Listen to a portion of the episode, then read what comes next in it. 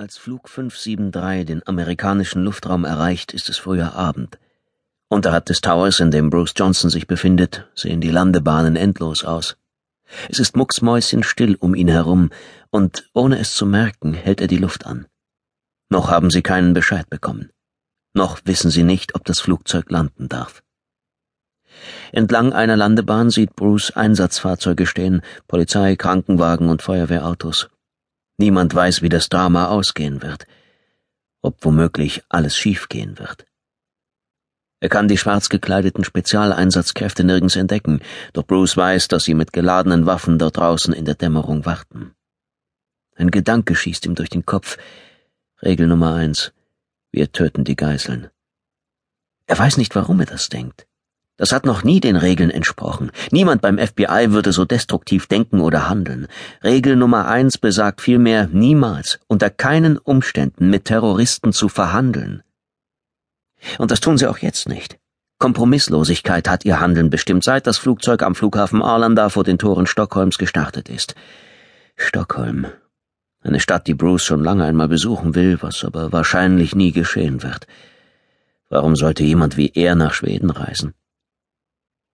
Bei dem Flugzeug handelt es sich um einen Jumbojet des Baujahrs 1989. An Bord befinden sich mehr als 400 Passagiere. Mittlerweile sind die Treibstofftanks leer und der Pilot fleht darum, landen zu dürfen. Bruce ist sich nicht sicher, was geschehen wird. Er wartet immer noch auf Anweisungen seines Chefs. In Schweden muss es jetzt auf 23.30 Uhr zugehen. Bruce weiß, was Schlaflosigkeit bei einem Menschen anrichten kann und er wappnet sich dagegen.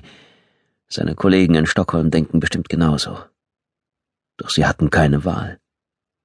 Während all der vergangenen Stunden hatte er mit ein und denselben Personen Kontakt.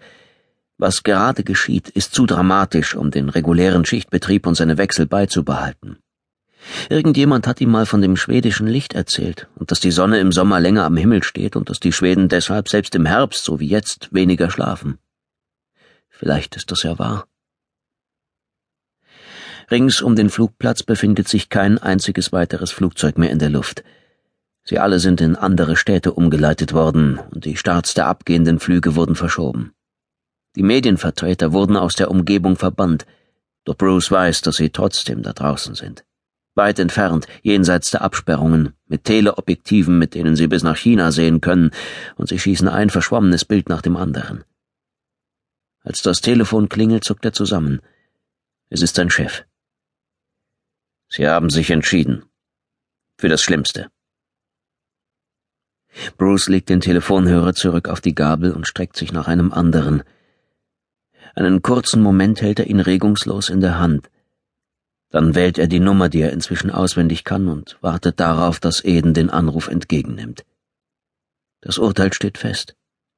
Das Flugzeug wird sein Ziel nicht erreichen. Sie haben sich für die Regel entschieden, die es nicht gibt. Die Geiseln werden sterben.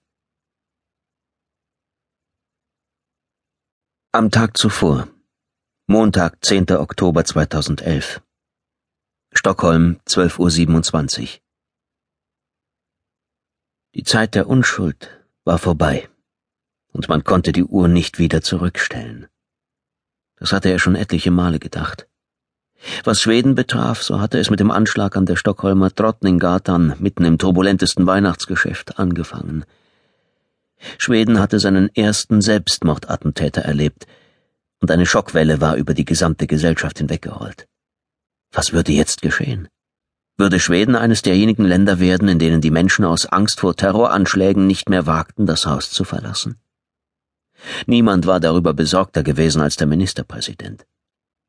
Wie sollen wir nur lernen, damit zu leben? hatte er eines Abends gefragt, als sie im Regierungssitz Rosenbad, wo die meisten Lichter mittlerweile gelöscht worden waren, gemeinsam einen späten Cognac zu sich genommen hatten.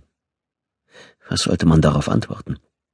Die Folgen waren schrecklich gewesen, nicht die materiellen, Dinge konnte man reparieren, doch auch emotionale, moralische Werte waren in Stücke geschlagen worden. Als frisch gebackener Justizminister war er mit Entsetzen all den verstörten Menschen begegnet, die nun eine Gesetzgebung forderten, die ihre Gesellschaft sicherer machen sollte. Wasser auf die Mühlen der fremdenfeindlichen Partei im Reichstag, die jetzt einen Stich nach dem anderen machte. Wir müssen in der Terrorfrage radikal umdenken, hatte die Außenministerin bei einer der ersten Regierungszusammenkünfte nach dem Attentat gesagt, als wäre sie die Einzige, die das erkannt hatte. Sie alle hatten verstohlen zu dem neuen Justizminister hinübergeblickt, zu ihm, der nur wenige Wochen nach dem Terroranschlag in Stockholm sein Amt angetreten hatte. Mohammed Haddad. Er hatte sich schon manches Mal gefragt, ob sie alle gewusst hatten, was sich da zusammenbraute, und ob er nur deshalb für den Posten vorgeschlagen worden war. Sozusagen als Alibi. Als einziger, der bestimmte Entscheidungen treffen durfte, ohne dass ihn jemand einen Rassisten schimpfen konnte. Schwedens erster muslimischer Justizminister. Ein Parteineuling, der während seiner bisherigen kurzen Karriere noch kein einziges Mal auf Widerstand gestoßen war. Manchmal ekelte ihn das geradezu an. Er wusste, dass er aufgrund seines ethnischen und religiösen Hintergrundes Vorteile genoss. Das hieß jedoch nicht, dass er seine Erfolge nicht verdient hätte. Er war ein brillanter Jurist und hatte sich schon früh auf Strafrecht spezialisiert. Seine Klienten hatten ihn einen Zauberer genannt, der sich nicht damit begnügte zu gewinnen, sondern der auch auf Rehabilitierung bestand. Als er nach Schweden gekommen war, war er 15 Jahre alt gewesen. Mittlerweile war er 45 und wusste, dass er nie wieder in sein Heimatland, den Libanon, zurückkehren würde.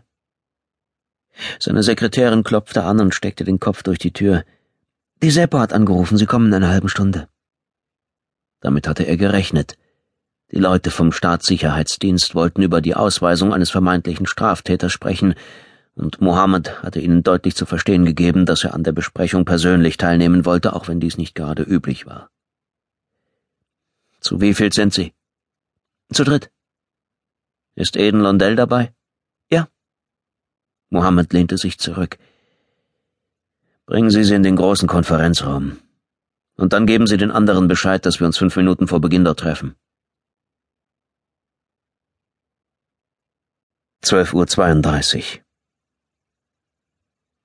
Friederika Bergmann sah auf die Uhr und dann zu ihrem ehemaligen Chef auf der anderen Seite des Tisches. Ich muss gleich los zu einer Besprechung. Alex Recht zuckte mit den Schultern. Kein Problem. Wir können uns ja an einem anderen Tag mal länger sehen. Sie schenkte ihm ein warmes Lächeln. Sehr gern. Einer der Nachteile daran, nicht mehr auf Küngsholmen zu arbeiten, war der Mangel an guten Mittagslokalen. Heute saßen sie in einem mittelmäßigen asiatischen Restaurant auf der Drottninggatan, das Alex vorgeschlagen hatte. Nächstes Mal bestimmst du, wo wir uns treffen sagte er, als könnte er ihre Gedanken lesen, was er manchmal wirklich konnte. Sie war nicht gut darin, ihre Gefühle zu verbergen. Hier in der Gegend ist die Auswahl nicht allzu groß. Sie schob den Teller von sich weg. In einer halben Stunde würde die Besprechung beginnen und sie wollte eine Viertelstunde früher da sein. Sie versuchte die Stille zu ergründen, die sich an ihrem Tisch ausgebreitet hatte. Hatten sie bereits alles besprochen, was zu besprechen gewesen war? Einfache Dinge, die zu keinen unnötig schmerzhaften Diskussionen führten. Sie hatten über Alex' neuen Job bei der Landeskriminalpolizei gesprochen und darüber, wie es ihr auf ihrer Assistenzstelle im Justizministerium erging, über ihr Jahr Elternzeit mit Kind Nummer zwei, Isaac, in New York